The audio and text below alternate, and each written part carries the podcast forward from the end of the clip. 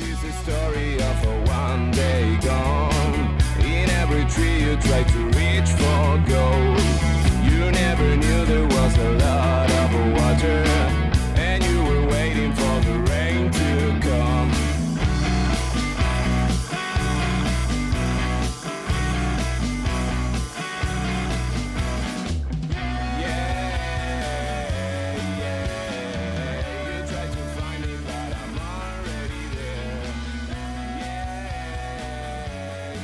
Es verdad, es verdad, el oro estaba en el agua, no lo logró encontrar y esperó a que viniera la lluvia.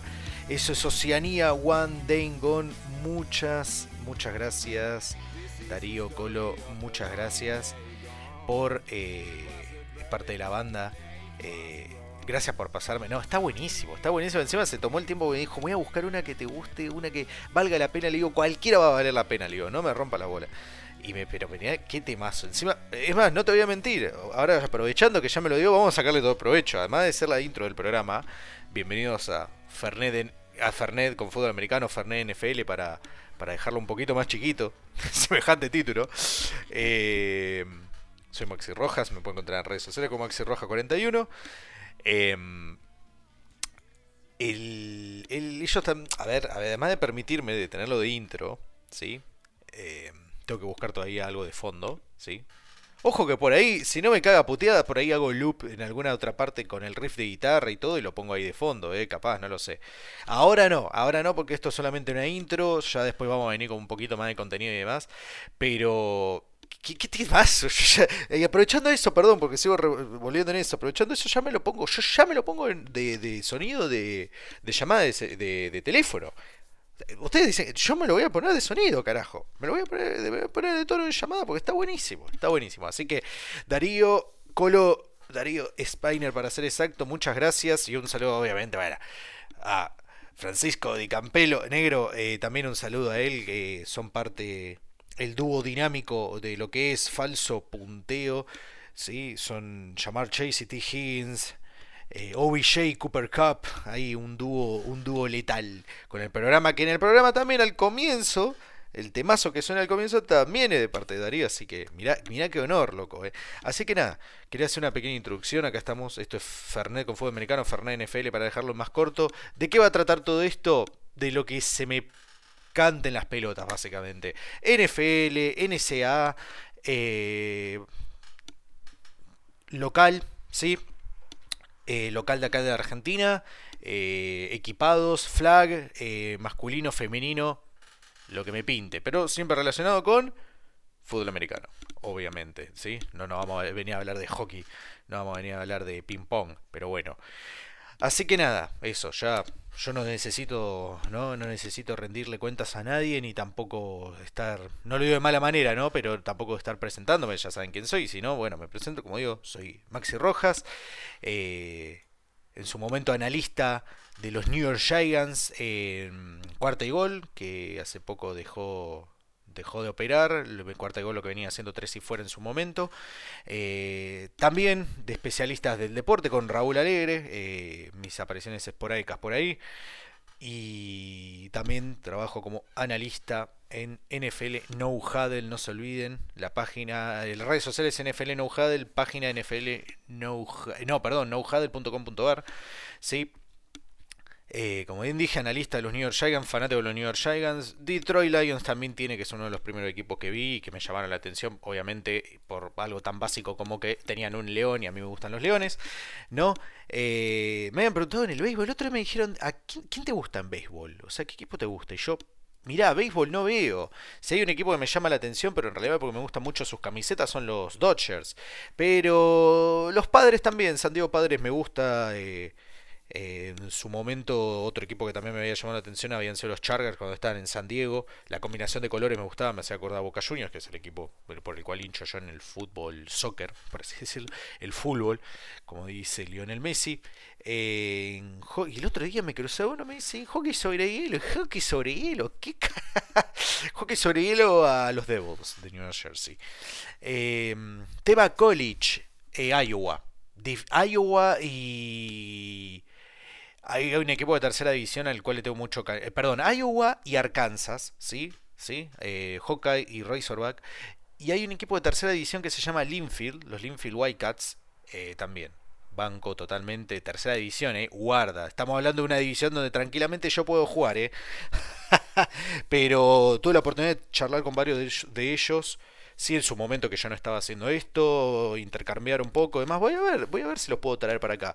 Este podcast, 80% va, 20%, no, 20 no, menos. Vamos a decir que el 70% va a ser en español, ¿sí? O la mayor parte, sé poner porcentaje, la mayor parte de las veces va a ser en español.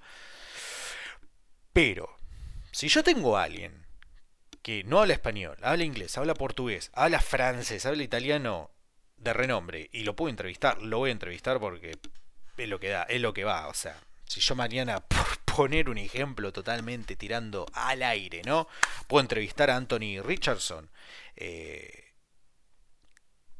lo hago, no me interesa que esté en inglés. ¿Qué carajo me importa? Acá va y acá va a estar el material. Esto va a ser. Quiero. No me quiero encapsular, como bien dije en el episodio anterior. Y yo los episodios. Iba a decir eso antes que me olvide. Los episodios, todo lo que fue cuarta y gol, Gigants, los voy a dejar. Por el simple hecho de que quedaron ahí no tengo ganas de borrarlos, sí, porque hay cosas que no. Las charlas con Raúl Alera, charlas con Ricardo, con Héctor, eh, con el resto de mis compañeros de cuarta y gol, las charlas con Rubén Vargas de Mundo NFL, de Zonas Gigantes, son cosas que no las quiero perder, ni y aunque las pudiera recuperar y descargar en la computadora, quiero dejarlas ahí. O sea, esto hoy es el primer episodio de Fernet NFL, es el 24 en lo que se refiere, o sea, la franquicia, sí, o sea, vamos a decir la verdad, esto somos, pasamos de San Diego a Los Ángeles, pero sigue siendo lo mismo, o sea, es eh, un cambio de imagen, pero yo no puedo olvidarme lo que venía atrás, ¿me ¿se explico? Eh, no, es, no, es un, no es un podcast Phoenix, no es que murió y resurgió, no, es un cambio de imagen, o sea, casi como bien les digo, de San Diego a Los Ángeles, de Saint Louis... Eh, eh, perdón, de. Sí, de St. Louis a Los Ángeles también. De Oakland a Las Vegas. Y ahí queda. Sí. Eh, cambiando imagen como Washington. Vamos a ver qué imagen tiene ahora. De los Redskins al Fútbol Team, a Commanders. Dentro de pronto lo van a comprar y anda a saber cómo se va a llamar. Eh, así que nada, eso, básicamente. Em, hay Hace rato que quiero hacer esto, hace rato que quiero hacer esto y hoy que se da la oportunidad, bueno, vamos a aprovecharla. Esto es una leve intro, ¿sí? Después ya vendremos con otras cosas. Pero nada, emocionado, sinceramente.